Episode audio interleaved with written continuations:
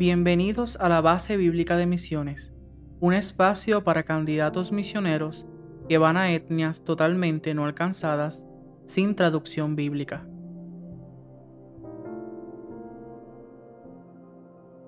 Les recordamos que la base bíblica de misiones es necesaria para que el candidato misionero tenga una fe sólida en Dios y comprenda la gran comisión.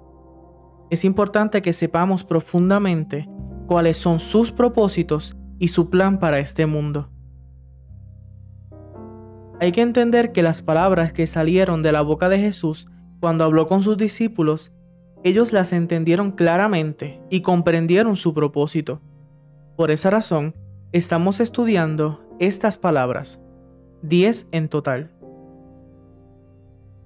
En esta ocasión, vamos a continuar con las próximas cuatro. La segunda palabra es creación. En griego, tisis. Tisis es una criatura, una creación, la suma o agregado de cosas creadas, y los gentiles colectivamente. En otras palabras, todos los gentiles. En la mayoría de los casos que vamos a estudiar, la palabra tiene el significado de todos los gentiles. Para entender cómo se aplica este significado, vamos a ver uno de los pasajes de la Gran Comisión.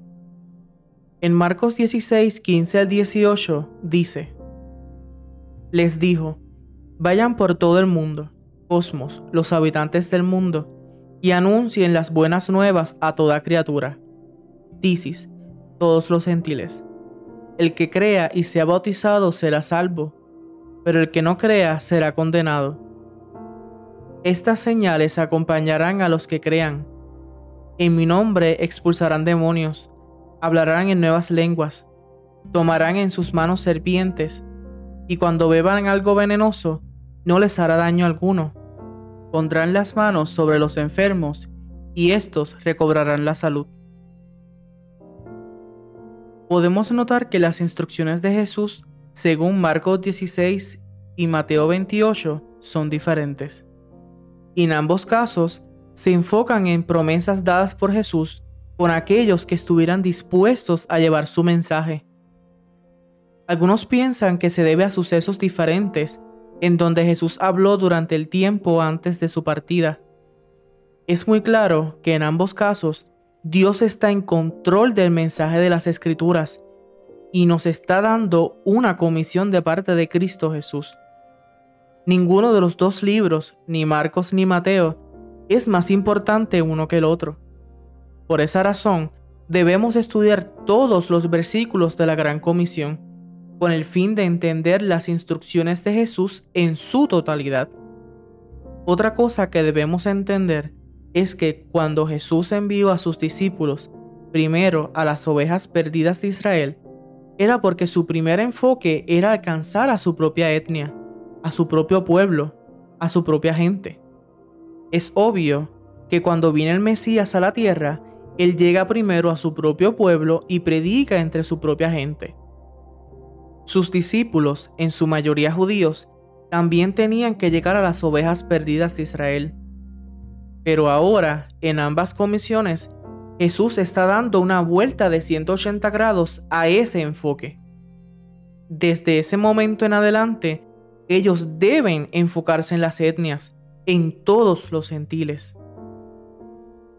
En Colosenses 1, 15 al 20, Pablo habla de Jesús de la siguiente manera. Él es la imagen del Dios invisible, el primogénito de toda creación. Tisis, la suma agregado de cosas creadas, todos los gentiles. Porque por medio de Él fueron creadas todas las cosas en el cielo y en la tierra, visibles e invisibles, sean tronos, poderes, principados o autoridades. Todo ha sido creado por medio de Él y para Él. Él es el anterior a todas las cosas, que por medio de Él forman un todo coherente. Él es la cabeza del cuerpo, que es la iglesia. Él es el principio, el primogénito de la resurrección, para ser en todo el primero. Porque a Dios le agradó habitar en Él con toda su plenitud y por medio de él reconciliar consigo todas las cosas, tanto las que están en la tierra, G, la tierra habitada del mundo, como las que están en el cielo, haciendo la paz mediante la sangre que derramó en la cruz. Seguimos con los versículos 22 al 24. Pero ahora Dios, a fin de presentar los santos, intachables e irreprochables delante de Él, los ha reconciliado en el cuerpo mortal de Cristo mediante su muerte, con tal de que se mantengan firmes en la fe, bien cimentados y estables, sin abandonar la esperanza que ofrece el Evangelio. Este es el Evangelio que ustedes oyeron y que ha sido proclamado en toda la creación. Isis, todos los gentiles, debajo del cielo, y del que yo, Pablo, he llegado a ser servidor. Ahora me alegro en medio de mis sufrimientos por ustedes, y voy complementando en mí mismo lo que falta de las aflicciones de Cristo en favor de su cuerpo, que es la iglesia. ¿Pueden comprender lo que Dios nos quiere decir aquí? Cristo es la cabeza de toda creación, de todos los gentiles, y en Él se cumple la resurrección, no solo para que tú y tu comunidad cercana tengan vida, sino toda su creación, y ellos puedan ser reconciliados con el Padre. Al igual que los discípulos, tenemos que dar un giro de 180 grados, dejar todo lo que nosotros pensábamos que era misiones, aprender de Cristo e ir a todos los grupos de gentiles para proclamar el mensaje del Evangelio, complementando también en nosotros mismos lo que falta de las aflicciones de Cristo. Sí, es difícil y vamos a sufrir, pero lo haremos en favor de su cuerpo que es la futura iglesia. Vamos a seguir con la tercera palabra, que es tierra. En griego, G, la cual se refiere a la tierra en su conjunto, la tierra física, toda la tierra habitada, el mundo. En Hechos 1.8 encontramos otro pasaje con las últimas instrucciones de Cristo Jesús.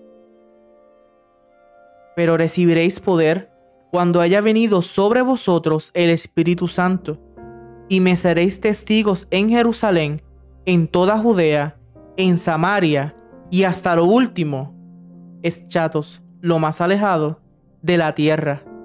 G, la tierra habitada podemos ver aquí dos palabras importantes, G y eschatos. Eschatos significa el extremo, lo más alejado, el último, el final. Podemos ver en estos últimos versículos cómo Jesús procura que su mensaje no se contenga solo en los lugares cercanos o límites geográficos, sino hasta la tierra habitada más lejana o difícil para ellos. Como mencionamos anteriormente, a Dios no le interesa lo lejos que pueden estar ellos de nosotros. Si queremos obedecer verdaderamente su mandato, tenemos que estar dispuestos y disponibles a ir hasta la tierra habitada más lejana, donde nunca se haya escuchado el nombre de Cristo Jesús.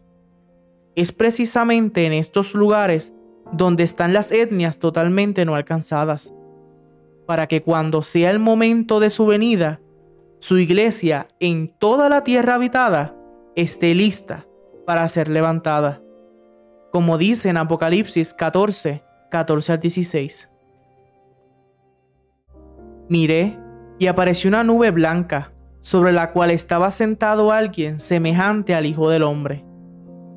En la cabeza tenía una corona de oro y en la mano una hoz afilada. Entonces salió del templo otro ángel y le gritó al que estaba sentado en la nube, Mete la hoz y recoge la cosecha. Ya es tiempo de cegar, pues la cosecha de la tierra, G, la tierra habitada, está madura. Así que el que estaba sentado sobre la nube pasó la hoz y la tierra, G, la tierra habitada, fue cegada. Y tú, candidato misionero, ¿Estás listo para cuando ese momento llegue? En los siguientes versículos vamos a ver la cuarta palabra, que ya habíamos mencionado anteriormente cuando hablamos de cosmos. Esta palabra en griego es tis. Tis significa alguien, quien sea, cualquier hombre, cualquier mujer o cualquiera. Juan 3, 13 al 16 dice, Nadie ha subido jamás al cielo, sino el que descendió del cielo, el Hijo del Hombre. Como levantó Moisés la serpiente en el desierto, así también tiene que ser levantado el Hijo del Hombre, para que todo el que crea en él tenga vida eterna. Porque tanto amó Dios al mundo, cosmos, los habitantes del mundo, que dio a su Hijo unigénito, para que todo él, dice cualquier hombre o mujer, que cree en él, no se pierda, sino que tenga vida eterna. Dios no envió a su Hijo al mundo, cosmos, los habitantes del mundo, para condenar al mundo, cosmos, los habitantes del mundo, sino para salvarlo por medio de él. El que cree en él no es condenado, pero el que no cree ya está condenado por no haber creído en el nombre del Hijo unigénito de Dios. En Juan 12:26 dice, quien, dice cualquier hombre o mujer, quiera servirme, debe seguirme, y donde yo esté, allí también estará mi siervo. A quien, dice cualquier hombre o mujer, me sirva, mi Padre lo honrará. Una de las cosas que más afecta la extensión del cuerpo de Cristo es no sentirse capaz de hacer la gran comisión, por muchas razones. Algunos por falta de dinero, por falta de apoyo de sus iglesias, por sentir que no tienen lo suficiente capacitación o por problemas emocionales. El enemigo busca la forma de desanimar a la iglesia para que se siga quedando sentada en sus congregaciones locales. Pero ya Jesús dijo lo contrario en su palabra cualquier persona, tú y yo, que crea en Él, es salvo. Desde ese momento, nosotros tenemos a Cristo como nuestro Señor. Nosotros estamos bajo su dominio, no del dominio del pecado. Si Él es nuestro amo y su corazón está en las etnias no alcanzadas, solo debemos servirle en obediencia e ir. Olvida todas esas excusas. Nunca se trató de nosotros, siempre se trató de Él y lo que Él quería hacer con los habitantes de este mundo. No hay nada que nos pueda impedir hacerlo si tenemos al Espíritu Santo. Ahora veremos la gran comisión en Juan 20, 21 al 23 y notaremos lo enfático que quiere ser Jesús en repetir una y otra vez sus últimas palabras. Entonces Jesús les dijo otra vez, Pasa a vosotros, como me envió el Padre, así también yo os envío. Y habiendo dicho esto, sopló y les dijo, Recibid al Espíritu Santo, a quienes dis, cualquier hombre o mujer, remitiereis los pecados, les son remitidos, y a quienes dis, cualquier hombre o mujer, se los retuviereis, les son retenidos.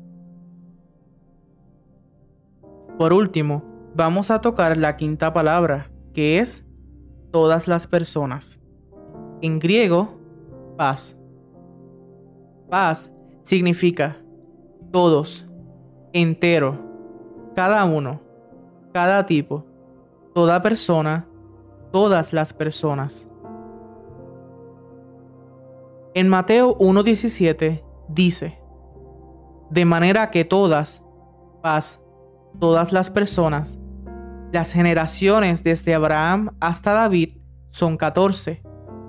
Desde David hasta la deportación a Babilonia, 14. Y desde la deportación a Babilonia hasta Cristo, 14.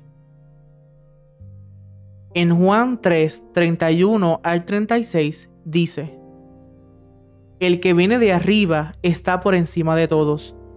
Paz, todas las personas. El que es de la tierra, que la tierra habitada, es terrenal, y de lo terrenal habla. Y el que viene del cielo está por encima de todos.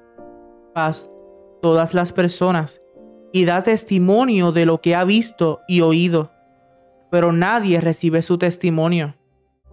El que lo recibe certifica que Dios es veraz. El enviado de Dios comunica el mensaje divino, pues Dios mismo le da su espíritu sin restricción.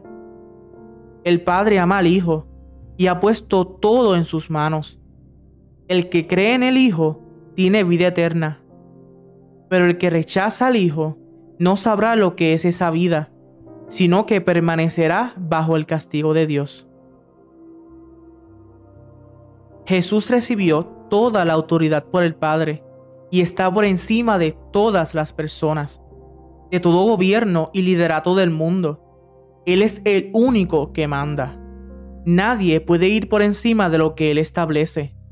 Dios está cambiando nuestro enfoque para ir a las tierras habitadas más lejanas, donde está su creación, a todos los gentiles.